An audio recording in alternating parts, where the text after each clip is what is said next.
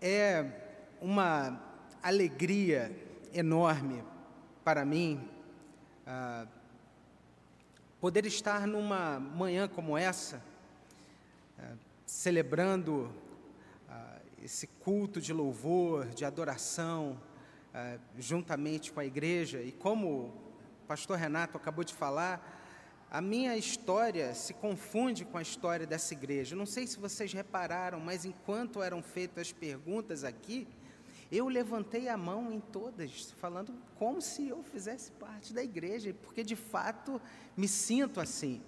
Ah, cresci aqui na igreja e quero contar uma breve história. Me lembro, aproximadamente 1984, 85, quando ah, pela primeira vez estive aqui, num culto de quinta-feira.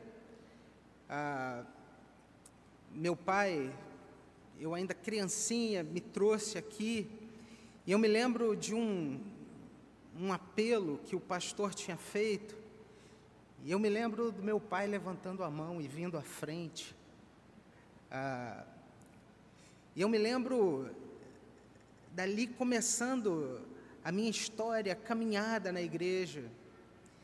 E é lindo a gente perceber quantas histórias de transformação como essa ah, aconteceram também aqui.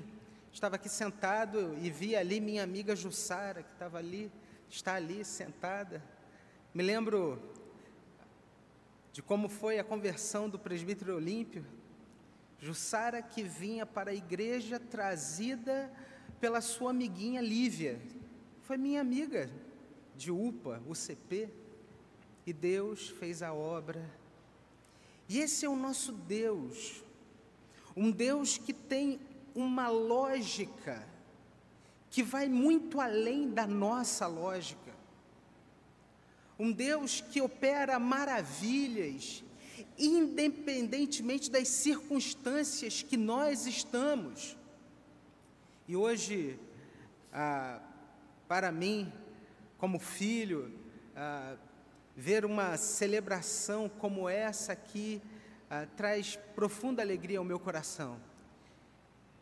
Porque, assim como você, na sua casa, na sua família, já passou por inúmeras lutas e dificuldades, a gente pode saber que quem nos sustenta é Deus. Amém, irmãos? Nós lemos um texto e eu quero que você mantenha a sua Bíblia aberta, porque eu quero frisar aqui com vocês o versículo de número 24, 23, perdão, 22 e 23. Ah, e eu quero ler aqui com você, que diz assim, versículo 22 e 23. Vamos ler todos juntos? Seja Paulo, seja Apolo, seja Cefas, seja o mundo, seja a vida, seja a morte, sejam as coisas presentes, sejam as futuras, tudo é vosso, e vós de Cristo, e Cristo de Deus. Tudo é vosso, e vós de Cristo, e Cristo de Deus. Quando a gente eh, estuda hermenêutica, que é a interpretação da Bíblia, a gente se depara com alguns textos que apresentam para nós o que a gente chama de um escorrega hermenêutico. O que, que é isso? Vou te dar um exemplo. Ah, um texto como ah, por ele, por meio dele, para ele são todas as coisas. Se você analisar cada pedacinho desse texto, você vai entender que tem um porquê e tem um significado. Nós acabamos de ler um desses escorregas hermenêuticos, porque o texto diz: tudo é vosso, e vós de Cristo, e Cristo de Deus. Se você é um leitor atento, você vai perceber que essa carta ela apresenta um grave problema. O capítulo de número 3 começa dizendo que Paulo, ao falar com os irmãos da igreja de Corinto, ele diz: Olha, eu tenho um grave problema aqui com vocês, eu não consigo olhar e falar com vocês como pessoas espirituais, mas eu me dirijo a vocês como pessoas carnais, como crianças em Cristo. E ele frisa, ele diz assim: leite vos dei a beber. Eu não vos dei alimento sólido porque vocês não poderiam suportar esse alimento sólido. E aí o texto desenrola e Paulo fala: como que eu posso falar a vocês como homens e mulheres espirituais, se entre vocês existe divisões, existem facções, inúmeras separações?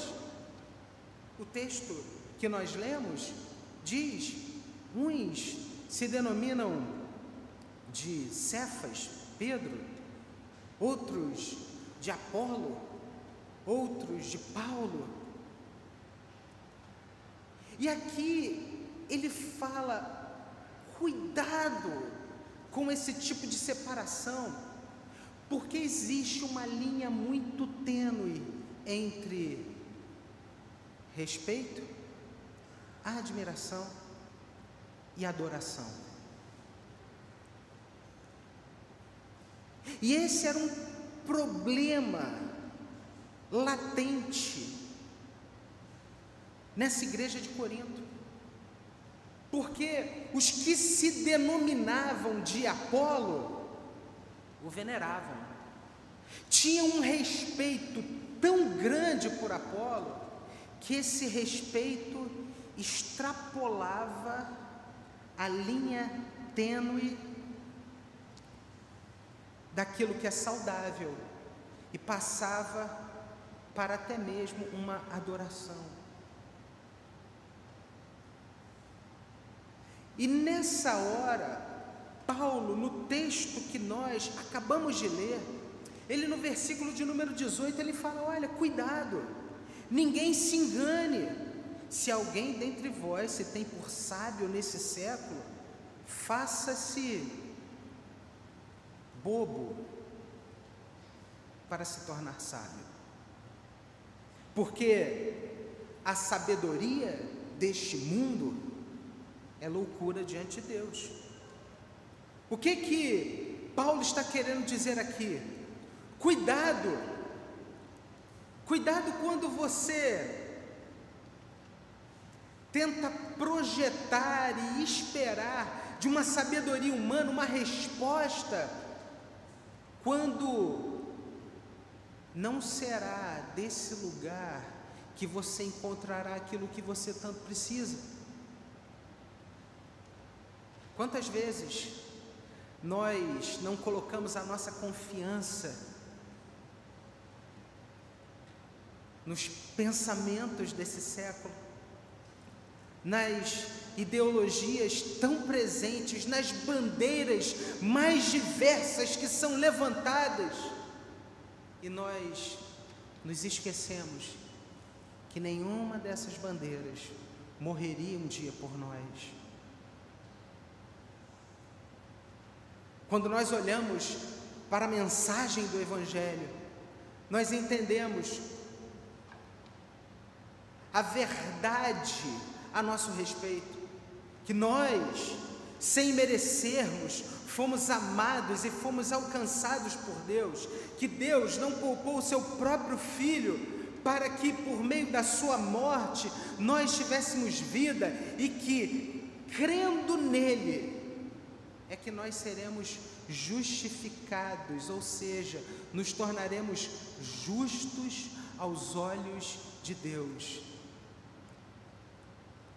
não é a nossa sabedoria humana que nos justifica.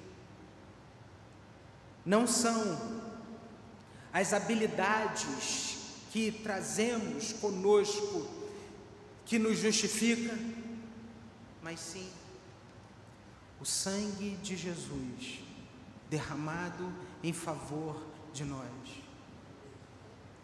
É o que celebraremos hoje aqui. o sangue da nova aliança, o sangue que agora nos faz filhos de Deus e parte da família de Deus, amados por Deus, sustentados por Ele, guardados por meio dele. O texto, ele fala aqui e ele chega a esse ponto para frisar exatamente essa verdade para nós. Cuidado, cuidado com o que você hoje enxerga por segurança, o que você tem por pilar da sua vida. Porque se lembre sempre que a sabedoria deste mundo é loucura diante de Deus, porque está escrito: Deus apanha os sábios na própria astúcia dele, deles. E o texto ainda frisa dizendo: O Senhor, ele conhece os pensamentos dos sábios, e são pensamentos vãos. E é por isso que nós não devemos nos gloriar na sabedoria do homem, mas nós precisamos entender, e esse é o ponto central desse texto, que a nossa suficiência está em Cristo. Preste atenção, porque o texto diz: tudo é vosso. Recentemente eu fazia um estudo sobre João capítulo 1 e diz lá que no princípio era o Verbo e o Verbo estava com Deus. Ah, o texto diz que o mundo foi feito por Ele, ah, que Jesus estava lá no início da criação, fazendo todas as coisas, criando todas as coisas. E é por isso que o texto começa aqui, ele termina, perdão, dizendo: tudo é vosso. Deus criou o mundo e todas as coisas para que nós pudéssemos desfrutar disso. O texto fala também que nós, nós somos de Cristo. Enquanto que a sabedoria humana diz que você precisa ter para ser, como falava Durkheim, você é aquilo que você tem, logo, se você não tem, sobra muito pouco para dizer quem você é. Nós vemos a Bíblia indo de maneira totalmente contrária a isso. Tudo é vosso. E vocês, vocês são de Cristo. E Cristo é de Deus. Preste atenção nessa última frase aqui, essa última colocação. E Cristo é de Deus. Sabe o que, que isso significa? Deus é a fonte de todas as coisas. Deus sustenta o universo com suas mãos poderosas de graça e amor. E eu quero que você hoje aplique isso ao seu coração e ao momento de vida que você está passando hoje. Qual é o seu grande dilema? Qual é o seu grande problema? Qual o seu grande motivo de oração nesse primeiro domingo de 2022? Saia daqui nessa manhã com essa palavra. Tudo é nosso. Ou seja, Deus está preparando um caminho Deus tem todos os recursos. Nós somos de Cristo e em Cristo nós podemos ter a certeza que somos novas criaturas, filhos de Deus, amados de Deus, fazemos parte da família de Deus e Cristo é de Deus. Se Deus é a fonte de todas as coisas e nós estamos em Cristo, e Cristo é o caminho, a verdade e a vida, e ninguém vai ao Pai senão por Ele. Nós podemos ter a certeza de que tudo o que nós precisamos, nós encontraremos em Cristo. A sua suficiência está em Cristo. A sua nova identidade está em Cristo. As respostas que você precisa, você encontrará caminhando com Jesus e entendendo que nada, absolutamente nada, saiu do controle daquele que tem em Suas mãos todo o poder. Tudo é vosso, e vós de Cristo, e Cristo de Deus. Deus é a fonte de todo bem. E nessa manhã, eu quero terminar esse sermão pedindo a você que olhe para o seu coração. Porque talvez hoje você se sinta como uma terra seca, vazio, um terreno árido aqui no seu coração. Mas a palavra do Senhor para você hoje diz que tudo é vosso. Que vós sois de Cristo Cristo é de Deus.